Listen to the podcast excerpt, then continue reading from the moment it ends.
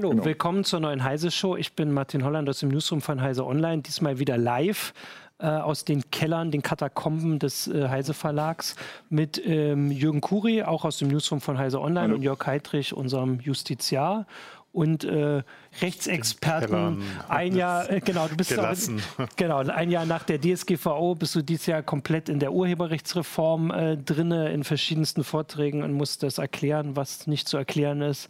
Ähm, genau, und das versuchen wir jetzt auch noch mal ein bisschen äh, auf die Situation zu gucken und zwar aus ganz aktuellem Anlass.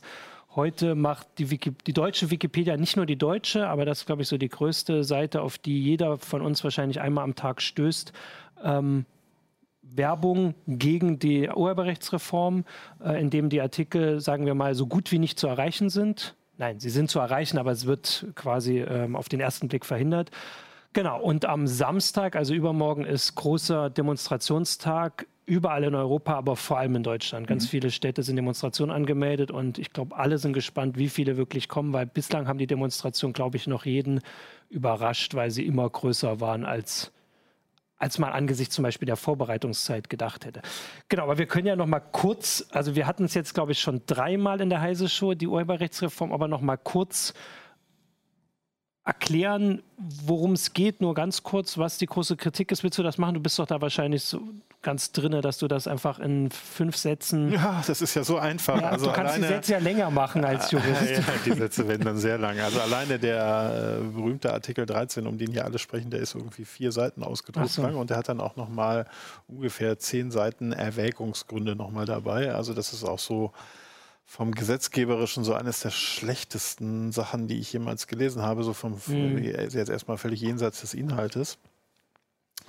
Und der Inhalt, der wendet sich zunächst, und das ist eines der, der spannenden Geschichten, über die man viel streiten kann, an Online-Content-Sharing-Service-Provider. Da fängt es irgendwie dann schon an. Und die spannende Frage ist denn, was ist denn so ein Online-Content-Sharing-Service-Provider? Und äh, das ist, äh, da ist es sehr, sehr, sehr offensichtlich, dass der Gesetzgeber hier im Prinzip das meiner Ansicht nach fast das ganze Gesetz ausschließlich aus dieser Perspektive gemacht hat, GEMA, YouTube mhm. und irgendwie mhm. nicht äh, auf dem Schirm hatte, dass hier auch ganz viele Angebot, andere mhm. Angebote mhm. auch mit anderen Sachen darunter fallen können, die eben keinen keine Musik, wo es nicht um Musik geht, sondern wo es um Text geht, wo ja. es was, was ich um Choreografie geht und um Computerprogramme und ähnliches. Es gibt ja ganz viele Sachen, die sonst noch urheberrechtlich geschützt sind. Naja, also, wirkte, also auf mich wirkt das ja immer so, als wollten sie einen Lex YouTube machen. Genau. Aber das geht natürlich nicht. Sie können nicht ein Gesetz gegen ein, eine Firma machen. Mhm. Und das heißt, sie mussten es irgendwie allgemeiner formulieren, haben dabei nicht gedacht, dass es dann eben tausend Leute trifft oder tausend äh, Firmen, Plattformen trifft, die sie eigentlich gar nicht gemeint haben. Ja, also der Kollateralschaden in Europa, und wir sehen das ja auch immer nur aus der deutschen Perspektive, es wird ja sicherlich auch noch ganz viele andere Angebote mhm. in anderen europäischen Ländern geben, der ist riesig und die spannende Frage ist eben, was ist denn so ein Service Provider? Und äh, wir haben ja witzigerweise immer noch keine deutsche Übersetzung von dem Ganzen. Die Ach so, ist mir ist zumindest nicht, nicht bekannt, also okay. also ist zumindest nicht veröffentlicht worden. Das heißt, wir müssen immer noch mit dem ist Dienstag ist Abstimmung, ja, ja, genau. hat ja noch Zeit. Ne? Total viel Zeit, das ähm, zu prüfen, ja. Und äh, also das heißt, also ein, ein, solcher Provider ist jemand, whose main or one of the main purposes, also einer der Hauptgründe ist to store and give the public, public access to a large amount of copyright protected works. Das ist schon mal das Erste. Also mhm. es geht um große Mengen urheberrechtlich geschützter Inhalte. Das heißt also, da sind kleine Blogs und so weiter sind raus, aber mhm. große Mengen urheberrechtlich geschützter Inhalte haben wir zum Beispiel, auch wenn ich äh, das zum Beispiel bei uns im Forum und in anderen Stellen vielfach bestritten wird, auch im Heise-Forum, ja. weil natürlich auch Text urheberrechtlich mhm. geschützt ist und zwar zwar ab einer bestimmten Schöpfungshöhe, also ab einer bestimmten Originalität erst, aber bei einem langen Text oder bei einem Gedicht haben wir auch eine ganze Menge Gedichte, ja. die da irgendwann mal hochgeladen wurden, gilt das auch. Und diese Inhalte müssen äh, von dem Provider is to store and give the public public access to a large amount, achso, das hatte ich eben, ja. to a large amount of copyright protection, uploaded by its Bei, users, die also hochgeladen wurden. Mhm which it organizes and promotes. Gut, das tun wir auch. Wir ja. stellen Foren zur Verfügung ja. und das Ganze ist sicherlich auch schon mal irgendwie beworben worden. For profit-making purposes. Und auch wir machen das nicht nur aus Altruismus, sondern wir verdienen daran. Ne, spätestens dann halt irgendwie durch Anzeigen. Und meiner Ansicht nach wäre dann als Beispiel auch das Heise-Forum darunter. Klar, bei YouTube ist es offensichtlich. Genau, aber das, auch zum Beispiel so Angebote ja. wie Chefkoch. Das ja. ist also das andere große Angebot, ja. was einem immer da einfällt. Auch da äh, werden große Mengen von urheberrechtlich geschützten Inhalten hochgehalten. Ob es die äh, Rezepte an sich sind, weiß man nicht, aber auf jeden Fall die Fotos genau. organisiert und die verdienen Geld mit. Zack. Also ja. es gibt ja, gibt ja auch diverse ähm, Diskussionsforen, die, die, sich, ähm, die davon ausgehen, dass sie betroffen sind, die dann auch einen offenen Brief geschrieben haben gegen den Artikel 13, weil sie sagen, ja natürlich, wenn wir ein offenes Forum betreiben, beziehungsweise muss ja nicht mal ein offenes Forum sein, wenn wir ein Forum betreiben, wo Leute Texte einstellen können, und das eben in einem gewissen Ausmaß. Dann sind wir natürlich betroffen. Es steht nichts in diesem ganzen Ding davon. Ähm, Leute, wir meinen, äh, äh, es geht nur um Videos. Genau. Ja. Es, es, kommt immer das Argument, äh, ja, wir meinen die ja gar nicht. Ne? Das Problem ja. ist, was sie meinen, genau. ist ja gut und schön, aber äh, steht halt nicht drin. Genau. Ich finde das auch ein spannender Aspekt, der, äh, den ich auch gerne heute so dann im Fokus behalten würde. Also natürlich ist YouTube ähm, das Portal, das im Fokus steht. Wir werden ja auch, wenn wir über die Demos reden und über das, was da schon passiert ist, und kommen wir immer wieder auf YouTube zurück. Ja. Ähm, aber der, also es ist mehr als ein Kollateralschaden. Der alles, was drumherum passiert, alle möglichen anderen Portale sind Sachen, die, muss ich sagen, auch ich, der nun wie gesagt hier schon mehrere Heise-Shows dazu ähm, demonstriert. Moderiert hatte ich sie, demonstriert habe ich keine heiße Schuss. Ähm, hat, hatte ich das auch nicht auf dem Schirm, dass natürlich, wer bei uns im, im Forum auf, auf Heise Online, kann jemand urheberrechtlich geschützte Inhalte hochladen, ähm, Texte aus irgendwelchen Büchern oder sowas. Und der, der, das ist ja der zweite Teil, den du noch, äh, den du jetzt noch nicht gesagt hattest, ist die Portale müssen das jetzt verhindern. Das war vorher auch möglich. Natürlich kann bei uns jemand im Forum jetzt urheberrechtlich geschützte mhm. Inhalte hochladen. Auf YouTube geht das auch, wo, wo er keine Rechte dran hat. Nur bislang ist es so, wenn dem Portal Bescheid gesagt wird, also es darauf hingewiesen wird, dass es da ist, muss es in, glaube ich, einer angemessenen Zeit oder sowas mhm. entfernt werden. Mhm. Und jetzt ist es so, dass wenn das gefunden wird, ist es schon zu spät für das Portal. Dann muss es. Ja, ganz so einfach ist es nicht. Okay. Ähm, da muss ich sagen, muss man auch einigen einen Vorwurf machen, ähm, da würde ich mich schon noch mal enger ans ja. Gesetz halten, weil da wird auch viel, viel Unsinn verbreitet. Ähm, die, dieser Artikel 13 selbst sagt, dass ich ähm, das tatsächlich blockieren muss, hochladen muss. Es spricht nicht von Online-Filtern, von Upload-Filtern, nee. aber ich muss den Upload verhindern. Hm, wie kann ich das? Genau, ja. ja. Äh, also ich kann es natürlich, indem ich, und das ist auch der, der ursprüngliche Sinn des Gesetzes, indem ich äh, entsprechende Lizenzvereinbarungen schließe, mhm. zum Beispiel mit der GEMA. Bei der GEMA ja. geht das, da sind fast alle vertreten. Es gibt aber keine äh, GEMA für Texte. Es gibt ja. die VG Wort, aber die hat nur Inhalte aus Büchern, Zeitschriften ja. und so weiter. Ähm, also ganz, ganz viele andere Texte nicht. Und für Fotos gibt es das schon gar nicht. Ja? Also mhm. Foto-Communities zum Beispiel werden da auch betroffen. Ähm, wenn ich diese Inhalte, äh, diese Lizenzen schließe, bin ich raus. Ne? Dann, genau. dann, kann ich damit machen, was ich will. Aber die, zum einen muss ich die erstmal finden und zum anderen müssen die das auch mit mir schließen wollen. Also ich bin mir nicht sicher zum Beispiel, dass äh, die HBO als Macher von Game of Thrones zum Beispiel äh, oder die Macher der, der Simpsons bereitwillig YouTube alle Lizenzen geben, dass YouTube damit macht, oder die YouTube-Nutzer, genau. Also weil der Sinn genau. ist ja, dass die YouTube-Nutzer, die das vielleicht, weiß ich, remixen oder die einen Ausschnitt nehmen, um sich drüber lustig zu machen, ja. dass die das machen können, weil YouTube hat eine Lizenz mit mhm. HBO. Aber HBO hat jetzt nicht per se ein Interesse dran, genau den Nutzern das zu erlauben, weil sie wollen, das ist natürlich für sie ideal, dass das alles nur, bei HBO gibt es auch so eine Streaming-Plattform, ähm, dass man das da anguckt. Und das, die werden ja nicht gemacht für Memes. Genau. Das ist dann ja, ist halt genau. Feierabend mit, ja. mit Winter is mhm. Coming und so weiter. Genau. Ähm, die, diese Upload-Filter müssen dann gemacht werden, gibt es zwei Möglichkeiten. Entweder ich werde von dem Rechteinhaber darauf hingewiesen, dass das zukünftig nicht mehr hochgeladen mhm. werden darf. Das muss er mir aber dann zur Verfügung stellen. Das wird in der öffentlichen Diskussion immer so ein bisschen verschwiegen, ah, so, wobei ich andererseits denke, also dass dann geht halt eine GEMA zu YouTube und sagt, hier ist unser Gesamtprogramm, bitte ja. blockier alles. Ja. Ja, ähm, und äh, von daher glaube ich, dass es in der Praxis gar Aber nicht so würde das bei den Texten nicht einen Unterschied machen, wenn es keinen gibt, der diese Lizenz anbieten kann? Mhm. Dann ist ja gar nicht klar. Also dann, es kann ja, es gibt ja immer irgendjemanden, der die Rechte daran ah. hält. Ne? Also Achso, an bestimmten Autor, Texten. Es gibt genau. keine für alle, aber an bestimmten. Mhm, genau. Okay.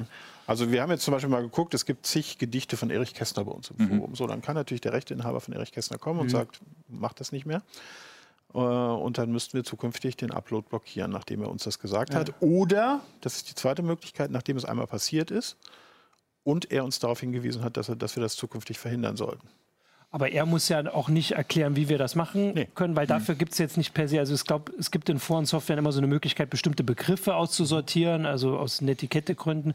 Ähm, aber ja nicht, also da müsste man ja eine riesige Datenbank vorhalten, wo dann genau. alle Erich Kästner Texte drin ja, sind zum gut. Beispiel. Erstens das und zweitens muss es dann natürlich für jeden Autor machen, ja, der noch genau, urheberrecht, dessen Texte noch urheberrecht ja. geschützt sind. Also wenn ich jetzt dann irgendwie schon Paul irgendwie poste, dann ist es egal, weil da ist es abgelaufen. Aber wenn ich irgendwas anderes zitiere, vielleicht als Reaktion auf ein, auf ein, auf ein anderes Posting, mhm ähm, und da vielleicht nichts eigenes zuschreibe, dann ist das Zitatrecht auch nicht gewährt und dann ist es äh, urheberlich geschütztes Material, das lizenziert werden muss. Das ist die eine Seite. Und auf der anderen Seite ist es natürlich auch so, dass die User selber natürlich auch urheberrechtliche äh, ein Urheberrecht an ihren Beiträgen haben, wenn sie mhm. selber was schreiben. Ja. Ähm, die Lizenz geben sie natürlich vor, wenn sie da drin was posten, aber du kannst dann ja zum Beispiel jetzt diese Sachen, die sie da posten, nicht einfach irgendwo anders ja. posten oder so. Ja.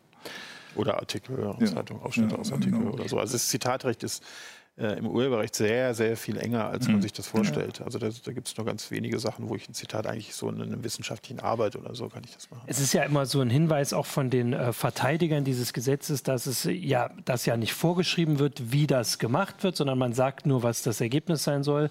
Das Problem ist, dass halt die Kritiker sagen, es geht nur mit Upload-Filtern, wobei wir hier dann sagen, eigentlich geht das gar nicht, weil der Filter muss ja gefüttert werden. Also bei, bei Videos, das ist halt das, also YouTube hat das für Videos, da gibt es, wie gut das ist, ist eine andere Frage, aber die haben so ein Modell, wo sie, also so eine Technik, wo sie das machen können.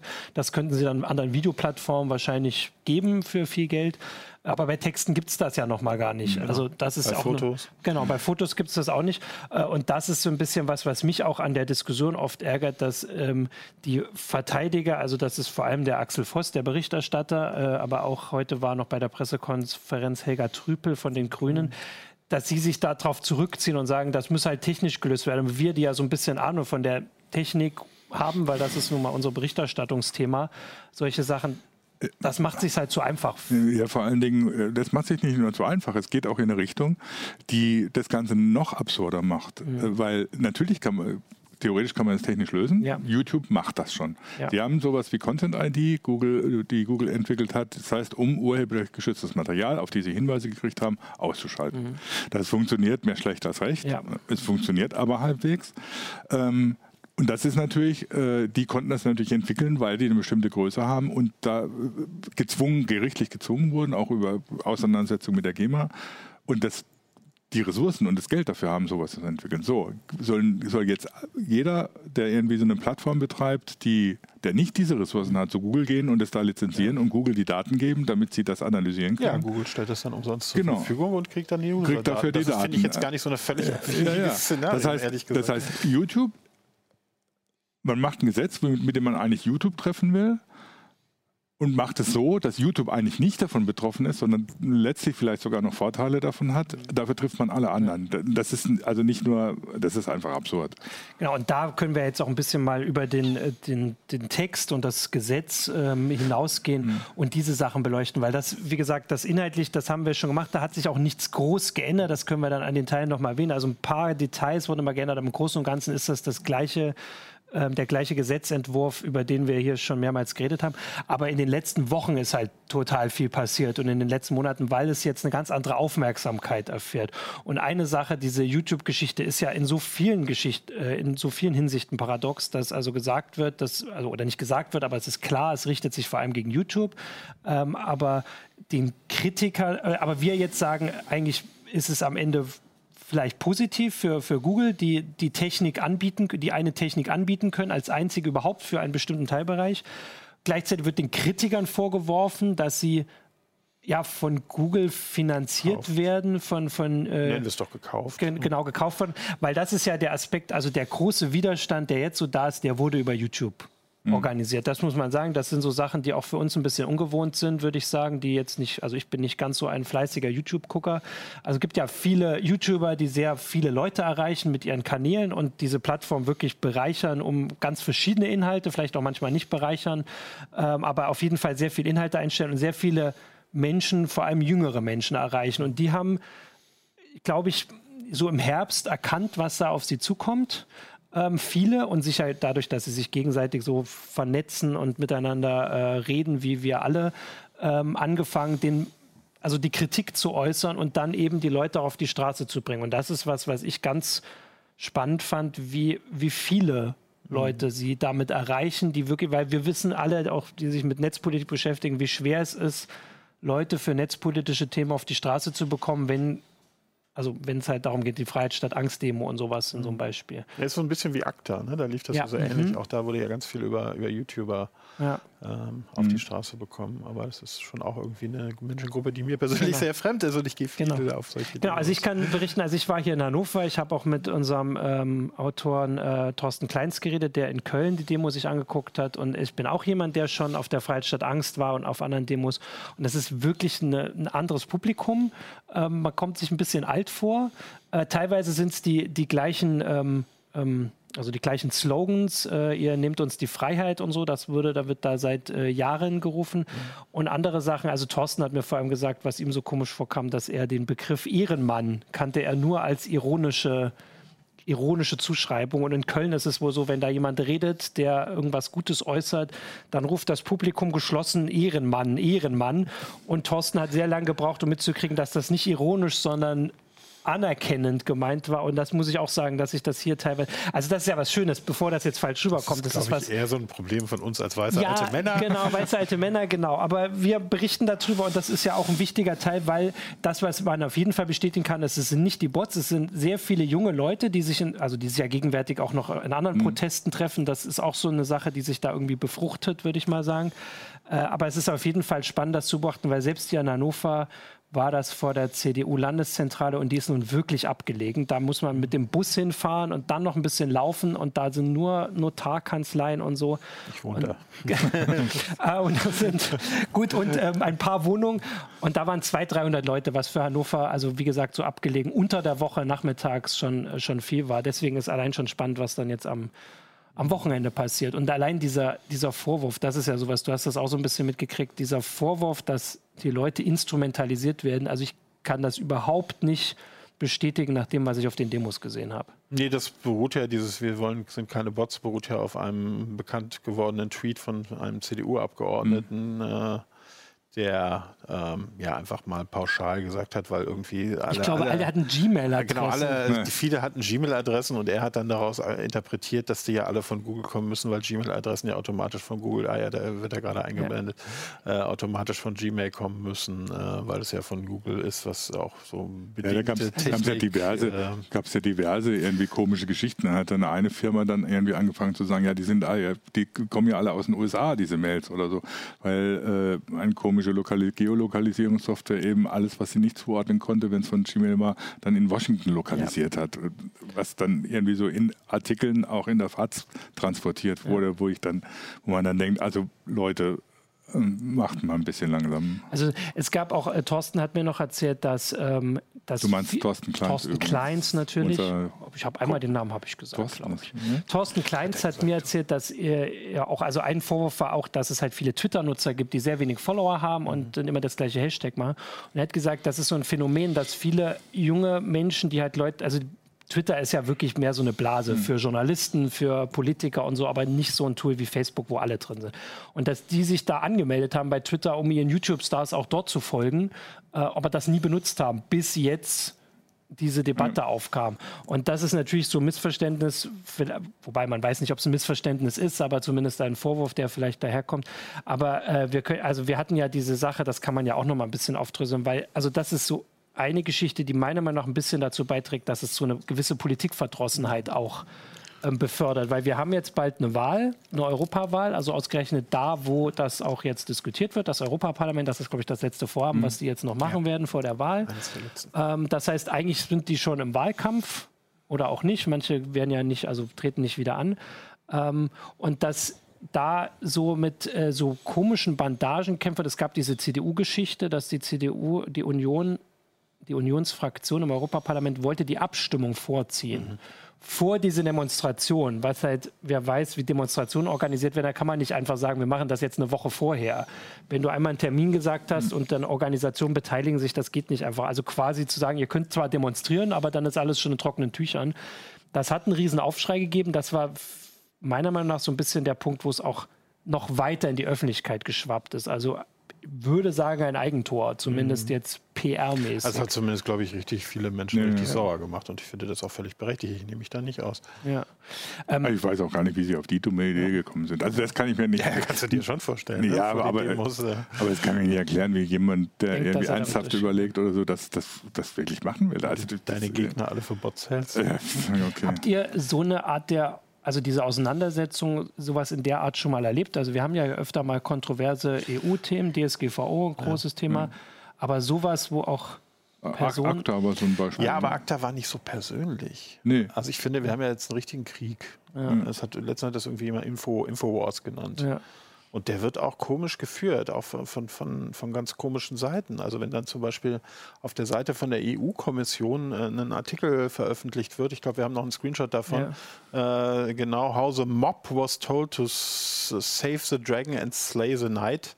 Ja. Äh, und mit dem Mob sind die Gegner der Reform gemeint, dann finde ich das ebenso merkwürdig, wie wenn äh, der offizielle Twitter-Account des Europäischen Parlaments, in dem die genau. Entscheidung genau ja noch fallen wird, tatsächlich ein Propagandavideo ja. äh, pro Urheberrechtsreform äh, reinsetzt. Also ich hatte, hatte die mal angeschrieben, habe da mal nachgefragt, äh, auch ja. wer, wer das denn bedient und ob das denn Usus sei und es hieß ja, ja, es sei alles, alles gut. Also vorhin hat der ähm, Timo Wölken, ist glaube ich SPD-Abgeordneter mhm. im Europaparlament, hat in dieser Pressekonferenz, die vorhin war, gesagt, dass auch er noch keine Erklärung dafür mhm. bekommen mhm. hat, weil natürlich sollte das das Parlament, also das ja die Verwaltung des Parlaments neutral sein. Also ja. zumindest vor einem Gesetz. Wenn es entschieden wird, mhm. ist es ja die pa Meinung des Parlaments. Aber so, das sind ganz komische Geschichten, die auch, auch dass der Berichterstatter so im Fokus steht. Äh, ist für mich auch ein bisschen äh, ungewohnt. Also Axel Voss, der ist aber so ein bisschen auch der, der also er wirkt so, als würde er sich das auf eine gewisse Art genießen. Ja. Was ich sehr schade finde, ist, ich habe nicht das Gefühl, dass er den Kritikern zuhört. Also er geht, macht sehr oft Interviews und also auch welche, die da ganz viel geteilt werden, weil er da drin Sachen sagt, die auch nicht davon, davon, äh, davon zeugen, dass er irgendwie groß viel Ahnung hat. Aber dass er sich der Kritik mal zumindest, also man also man will ja immer hoffen, dass er vielleicht wirklich einen Einblick hat, den man nicht hat als Kritiker, dass er weiß, was da passiert, aber also dass es anders kommen wird, mhm. weil das keine Uploadfilter kommen, hat er ja immer wieder beteuert. Deswegen stünden sie ja nicht drin. Also wenn er wüsste, wie sie verhindert werden, dass er das sagt und das passiert nicht und da kann ich auch sagen, also wir haben ihn, bevor das als Kritik kam, das ja auch als durchaus berechtigte Kritik, dass man ihn ja durchaus auch ja. mal hier einladen kann. Also ich habe ihn jetzt glaube ich, die letzten Wochen jede Woche äh, angefragt, ob er Zeit und Lust hat und inzwischen kriege ich gar keine Antwort mehr. Also ähm, genau. Also, von also wir hätten ihn gerne hier in der Sendung gehabt. Ich hätte wirklich gerne diese Fragen gestellt, weil ich äh, man, also ich ich will nicht so politikverdrossen sein, dass ich denke, dass da irgendwelche Geldinteressen oder so dahinter sind, sondern dass er wirklich daran glaubt und dass er mich nur noch nicht überzeugt hat. Ja gut, er ist, er ist ja sogar auf Parteikollegen wie, ja. wie Althusmann, den äh, niedersächsischen Wirtschaftsminister, losgegangen, der meint oder so, ja, das sei ja vielleicht doch nicht ganz so schlau, das so zu machen.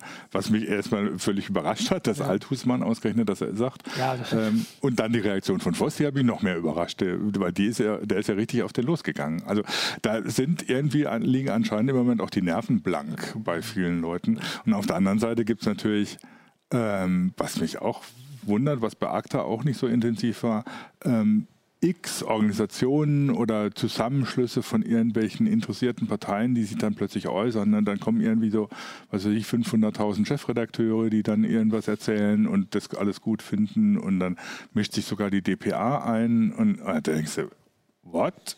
Also seltsam. Aber wer sich gar nicht meldet, übrigens, was ich wiederum erstaunlich finde, sind die ganzen Künstler. Mhm. Oder habt ihr schon ja ein paar? Also, ja, so, aber, letztes Jahr aber so Musiker? Ja, Musiker, doch Musiker haben sich schon gemeldet, aber Domingo, ja, also ist wahrscheinlich lotenleidend und also Lena Meyer Landroth hat so einen Aufruf okay. unterschrieben dafür, aber er hat jetzt auf Twitter schon gemeint, dass sie ja nur für Urheberrecht ist. Ja, also das, das eine ist übrigens auch. Ja, das, das eine ist davon. Ja, genau. Und das eine ist, dass es so ein paar gibt, die eben sagen, ne, wie, diese grundsätzliche Richtung dieser äh, ähm, dieser Initiative sei ja schon richtig was ich gar nicht wo ich gar nicht widersprechen möchte.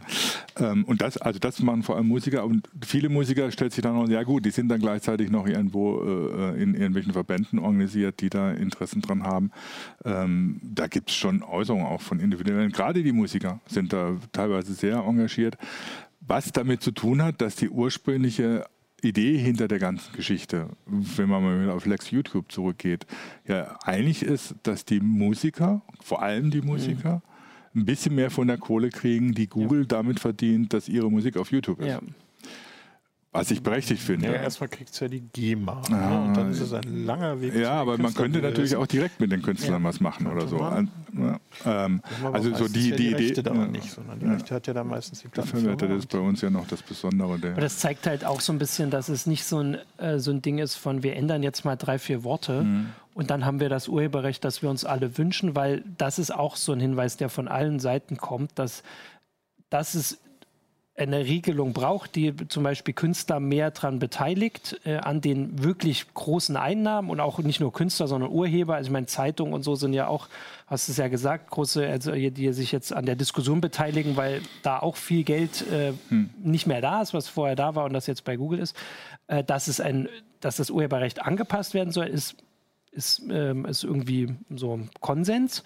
Ähm, aber es gibt tatsächlich auch keinen, also ich habe jetzt auch nicht einen Vorschlag gesehen, wo ich sage, da ist es jetzt quasi von den Kritikern, wobei man es auch sagen muss, dass es in der Abstimmung vorher gab es schon viele Sachen. Das ist jetzt halt der, der Entwurf, wie er da ist und das wird auch im Parlament nicht mehr irgendwie, da wird nicht ein Artikel ersetzt durch einen anderen. Und der nee, man gut. kann das wohl, aber ich glaube, es wird wohl nicht so. Äh, also man kann wohl auch einzelne Artikel ja, streichen, wenn ich das ich, heute... Gar nicht genau. beantragt oder irgendwie, das wird wohl nicht passieren. Also heute gab es, dass es wohl Anträge tatsächlich gibt für okay. den 11 und den 13, das sind ja so die größten. Das Leistungsschutzrecht haben wir ja noch gar nicht angesprochen, weil das ist ja das Nächste, dass es noch andere Sachen gibt. Der Artikel 13 so, steht so über einem drin, aber es gibt andere Sachen, die auch kritisiert mhm. werden. Also das Leistungsschutzrecht ist ja, also hier hat das schon nicht so geklappt. Und das ja, ist ja auch wieder so ein Lex Google, nur eine andere Beziehung. Das ist ein mhm. Lex ja, wobei, Google News. Wobei da muss man sagen, das Leistungsschutzrecht ist immer noch absurd, ob es jetzt in Deutschland ist ja. oder auch in der EU-Richtlinie. Das ist äh, auch so eine bescheuerte Idee, ja. die irgendwie überhaupt nichts mit dem zu tun hat, was die Realität für die meisten Leute im Netz ist. Ähm, aber das ist inzwischen in der Richtlinie so entschärft, dass inzwischen kaum noch jemanden interessiert, der ja. wirklich was damit zu tun hat. Ich meine, so, so wie es da drin steht oder so, hat keiner was von. Google muss nichts zahlen. Ja. Die Verlage, die da immer dahinter stehen oder so, die kriegen in Wirklichkeit kein Geld. Und für die User ändert sich tatsächlich relativ wenig, weil das wird einfach so weiterlaufen weil es inzwischen so eingedampft ist.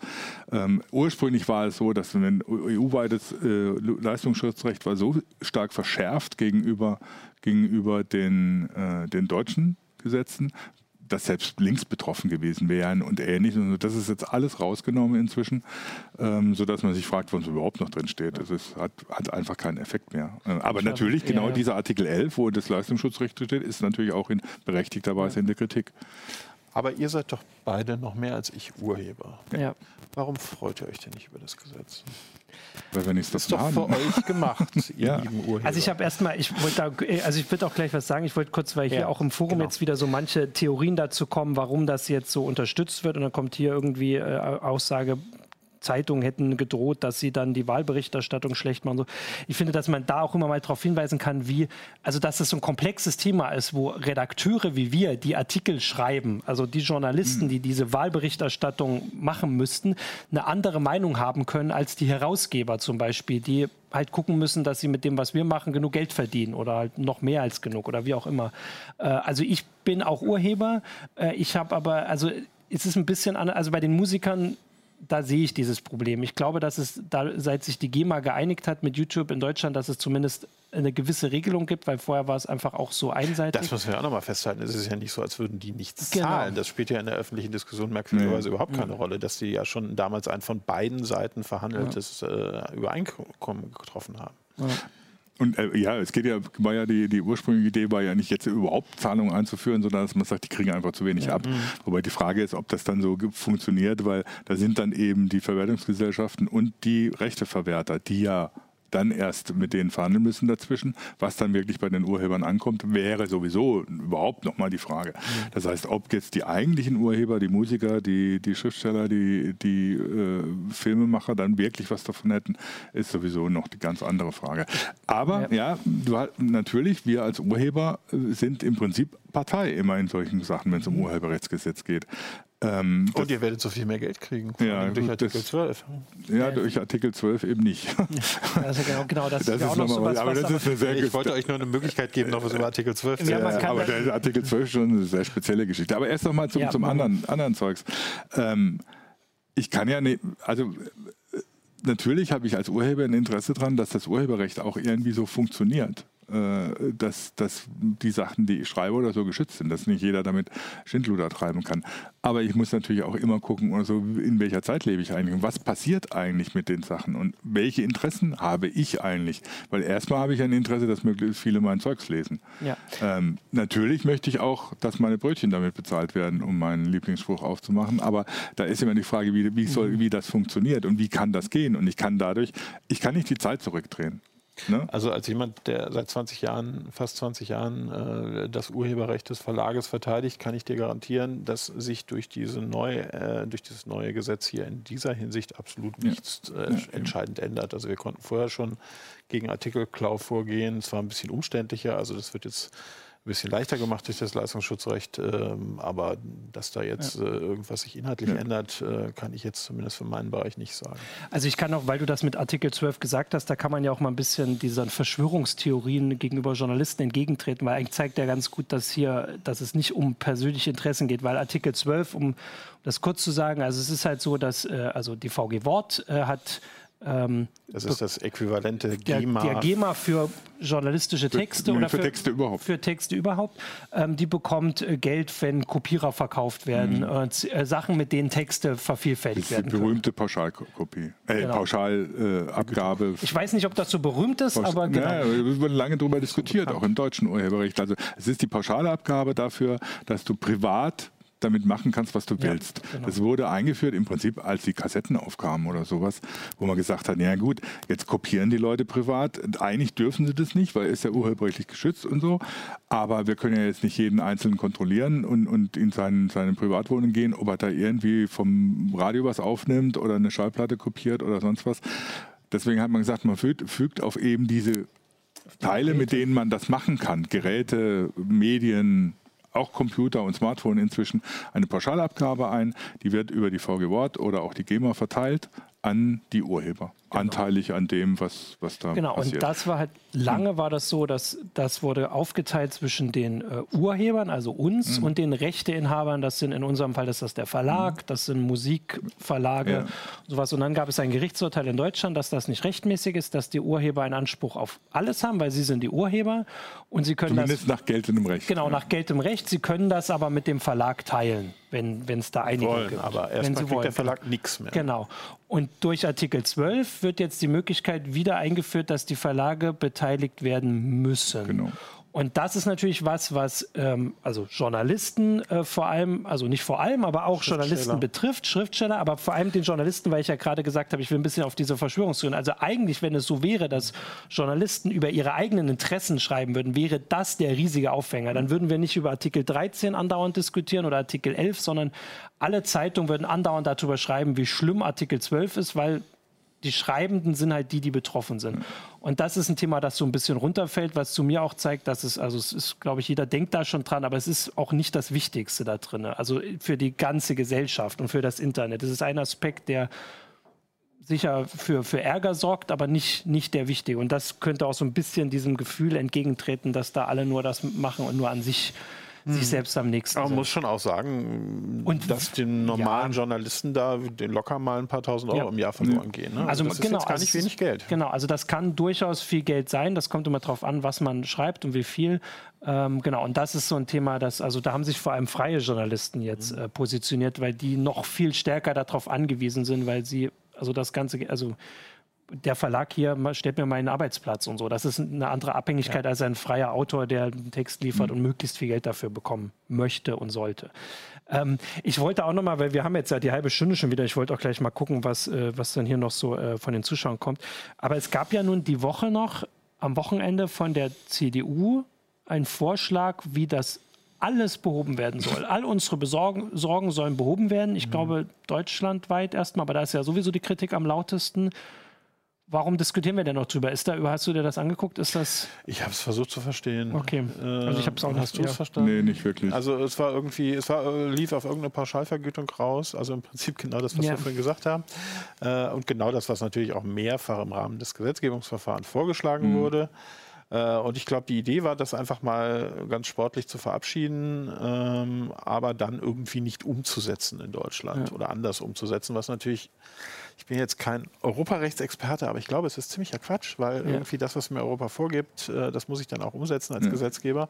Äh, und deswegen werde ich das so gar nicht machen dürfen. Also ich halte das für, für einen reinen Ballon. Irgendjemand hatte das so schön gesagt, so äh, ich schieße mir weiterhin selber in den Fuß, aber ich mache das so, dass ich in der Nähe von, einem, von einer Ambulanz bin, so, ja. wenn ich das mache. Das oh, ist ja. ungefähr der Vergleich, der da ja. äh, passt. Also auch wieder ein Grund, glaube ich, dass Leute sauer werden. Ja, genau. Also es gab, es gab, also so, es gab ja solche Vorschläge auch tatsächlich und äh, weil, weil sich der, der, wie heißt der Reto Hilti von, mhm. vom, vom Max-Planck-Institut hat es ja auch nochmal in die, in die Diskussion gebracht, dass natürlich, wenn man das Interesse hat, die großen äh, Plattformen äh, dass die großen Plattformen, die da, damit Geld verdienen, auch ein bisschen was an die Urheber abgeben, ja, dass man auch eine Pauschalvergütung einführen kann. Ja. Ja? So. Und dass man dafür eine eigene Verwertungsgesellschaft gründen kann. Und muss, ist die Frage, ob es eine eigene sein muss oder ob man das mit den bestehenden machen kann. Aber sind dann das müssen wir im Detail natürlich alles noch ausdiskutieren, wie das macht. Aber es gibt ja Vorschläge, wie man es anders machen kann, wie man dieses Ziel, dass die Plattform mhm also die großen Plattformen wie YouTube, aber auch, was weiß ich, Apple Music oder sonst was, ja.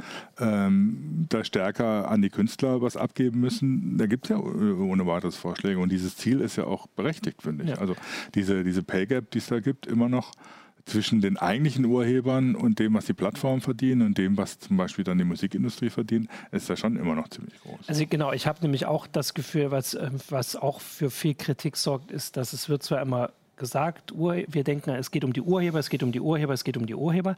Aber sehr oft, also bei dem Leistungsschutzrecht ist es, glaube ich, am klarsten, aber bei der Artikel 12 eigentlich auch, das richtet sich ja nicht, also das ist nicht pro Urheber, sondern pro Rechteinhaber. Was mhm. also vielleicht wirkt das von außen wie das Gleiche, aber ein Musikverlag hat andere Interessen als der Musiker. Äh, und Oder die Verwertungsgesellschaft. Die Verwertungsgesellschaft. Also für mich ist das auch eine, eine Lex-Verwertungsgesellschaft, genau. die in erster Linie auch die GEMA stärkt und das sind ja auch die, die hier am stärksten letztendlich die genau. Lobbyarbeit noch machen. Mhm.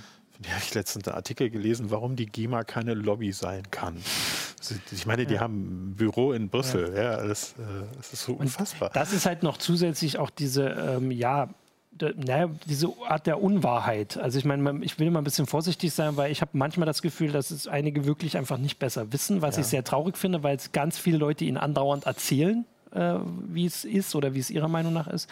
Äh, aber dass das halt auch so äh, für diese Frustration sorgt, wenn wenn jetzt zumindest Künstler sich hinstellen könnten und massenhaft sagen könnten, das ist für uns, das hilft uns, da leidet zwar jetzt YouTube drunter und vielleicht auch YouTuber, die auch eine Art Künstler sind, nur halt eine andere Gruppe, dann würde es zumindest mehr geben, die sich vielleicht auch auf ihre Seite stellen würden und sagen, okay, das ist dann der Schaden ist es wert, weil mhm. unsere Künstler sollen verdienen. Aber das ist ja gar nicht. Also die, die lautesten Lobbyarbeiten sind die Verwertungsgesellschaft und die, die Verlage, also die nicht die Urheber selbst, sondern die, die die Rechte haben. Und das ist, das ist schon ein Unterschied. Da ist vielleicht jetzt nicht wie Tag und Nacht, aber es ist schon ein Unterschied. Ja, das sind auch ja. andere. Ne? Das ja. sind Leute, die vielleicht bei deren größte Hits ein paar Jahre her sind und ah, die halt ja. immer noch schön äh, in diesem Versorgung sind. Wobei man natürlich fairerweise auch sagen muss, äh, das ist natürlich von beiden Seiten so. Ne? Also ich habe auch von, von Gegnern von Artikel 13 unfassbaren Unsinn gelesen. Äh, das ist, wie gesagt, also ich finde, das ist ein Infowar, der da irgendwie, und da schenken sich beide nichts. Wir haben ja auch gelesen, jetzt gerade irgendwie Axel Voss hat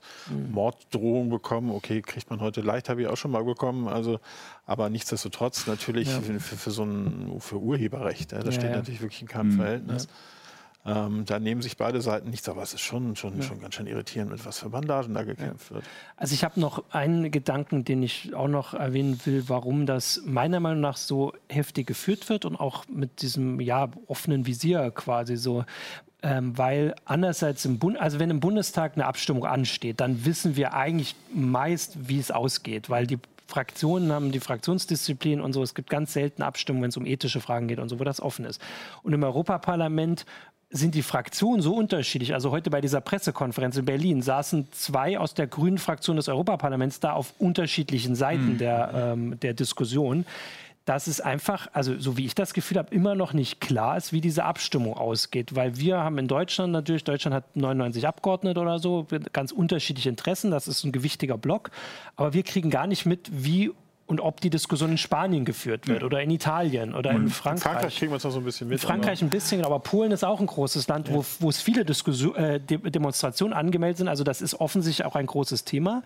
Wir kriegen gar nicht mit, auf, wie da die Abgeordneten stehen. Also es ist offen, es sind komplett unterschiedliche Parteien, die ganz unterschiedliche Interessen haben. Und es gibt teilweise auch, also es gab auch im, immer schon diverse oder immer schon mal Abstimmungen oder die, die auch quer zu allen ja. Fraktionen im genau. Europaparlament liefen. Es ist immer überraschend, manchmal, wie das Parlament abstimmt. Ne? Das war genau. das Erste, wo ich mich ganz deutlich daran erinnere, war damals bei den Softwarepatenten, wo jeder dachte, wo jeder dachte oder so, ist ja eh klar, aber das EU-Parlament hat dann plötzlich gesagt, nee.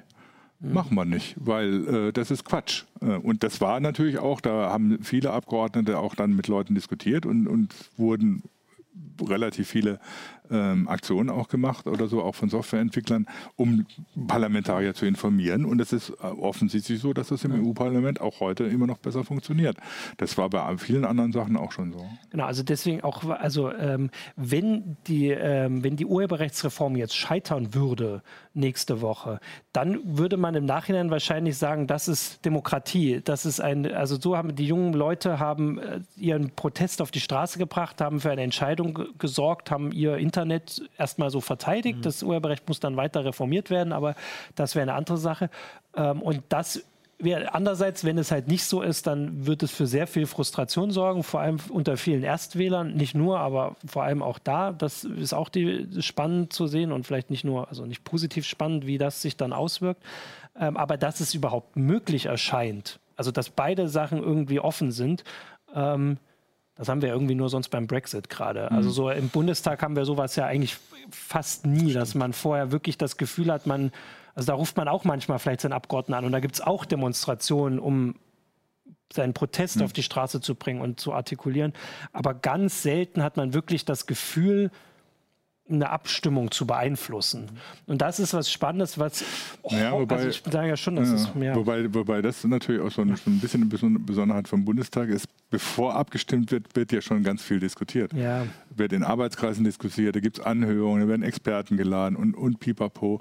Ähm, das, also das ist ja mit dieses Ding, Bundestag ist ein Arbeitsparlament. Ne? Das heißt, die Abgeordneten verbringen die meiste Zeit ja, eben natürlich. nicht im Plenum, sondern in irgendwelchen ja, ja, Ausschüssen, in irgendwelchen Anhörungen, wo Experten geladen sind oder so. Das heißt, die Meinungsbildung findet ja nicht erst dann ab, wenn sie es diskutieren, sondern lange davor. Und das ist im EU-Parlament immer noch so ein bisschen anders. Nee, also, ja, aber naja, gut, wenn du so Trilog-Verhandlungen hast, dann genau. schon. Es gibt immer die, diese Berichterstatter und Schattenberichterstatter, die dann was erzählen und so. Aber so intensiv wie im Bundestag findet das noch und nicht so statt. Ausschüsse. Ja.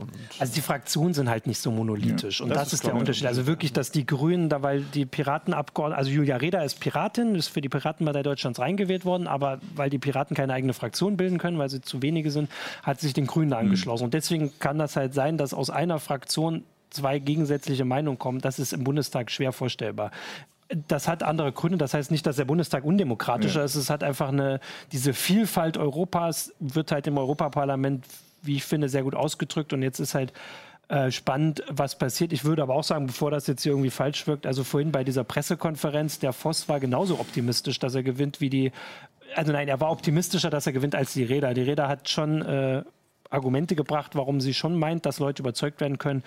Aber im Moment wirkt es schon so, als würde das durchgehen. Aber wie gesagt, das ist alles äh, Überraschungen sind offen und ich möchte auf jeden Fall hier nicht mit einer Prognose festsitzen, bevor ich dann bei der nächsten heiße Show da irgendwie entkräftet werde. Ähm, genau, äh, natürlich der Hinweis, äh, Thomas Gebhardt sagt das auf YouTube, dass er 69 ist und auch dabei ist. Also wie gesagt, die, vor allem auf den ersten Demos war, die waren, war das Publikum sehr jung. Das hat sich auch später geändert. Das hat ähm, Thorsten Kleins mir auch schon berichtet. Der in Köln gibt es ja ein paar mehr als hier in Hannover. Äh, das möchte ich auch gar nicht Kräften. Ich bin ja auch, gehöre ja auch nicht zu den Jungen. Ähm, mhm. Aber es ist, Aber es ist halt, an, ne? also der, der Anfang war schon eher über die YouTube-Zuschauer, die doch sehr jung sind. Äh, und, und deswegen ist es aber, andere kommen dazu und natürlich heißt das nicht, dass hier irgendwie eine bestimmte Altersgruppe äh, allein vertreten ist. Äh, ich finde das spannend und es ist eine andere Art, wie das äh, oft so sonst der Protest, wenn es um netzpolitische Themen geht, mhm. Äh, sich organisiert hat. Ich sage ja immer, Urheberrecht ist so ein, so ein komisches Ding, das uns ja bei Heise Online schon seit Jahrzehnten mhm. inzwischen beschäftigt. Ich weiß inzwischen so viel über das Urheberrecht, wie ich nie wissen wollte. Auf der anderen Seite ist sowas natürlich auch irgendwo spannend, ne? wenn du mitkriegst, dass dann plötzlich so eine Mobilisierung läuft, mhm. an die du nicht mehr geglaubt hättest, dass es sowas ja. überhaupt gibt oder sowas. Ähm, ja. Ja, ich hätte aber auch nicht ehrlich gesagt geglaubt, dass sowas ernsthaft vorgeschlagen ja. wird. Ja. Dieses Artikel 13, ja, nee, das stimmt allerdings auch, ja. Also sehr viele Überraschungen äh, bei dem, ähm, bei der Urheberrechtsreform Reform. Also wer weiß, wie viele da noch kommen. Und ja, also auf jeden Fall bei uns, weil ich habe ja auch schon den Hinweis, wer gerade mal die Sachen googelt, der landet gerade immer gleich auf Wikipedia und da ist gerade nichts. Also bei uns gibt es die Informationen. Ähm, wir werden auch äh, also das jetzt begleiten. Am Samstag gibt es die Demonstration gab überall. die Frage auf YouTube, ja. ob wir uns an den Demos beteiligen. Wir beteiligen uns natürlich insofern, dass wir in Berlin, Köln und Hannover Leute vor Ort haben. Also es gibt keine Anweisung des Verlages, ihr seid dafür oder dagegen. Ja. Sowas wird es nie geben. So wir können ja auch mal offen sagen, dass wir im Verlag hier ganz eine Menge, ganze Menge streiten. Ja, genau. Aber die Redaktion ist eigentlich mehrheitlich der Ansicht, dass es Quatsch ist, was ja. da passiert. Ähm, das heißt, es werden viele Redakteure auf den Demos da sein. Ähm, und wir werden eigentlich zumindest aus Berlin, Köln und Hannover auch entsprechend berichten. Ja. Da haben wir nämlich Leute zum Berichterstatten vor Ort.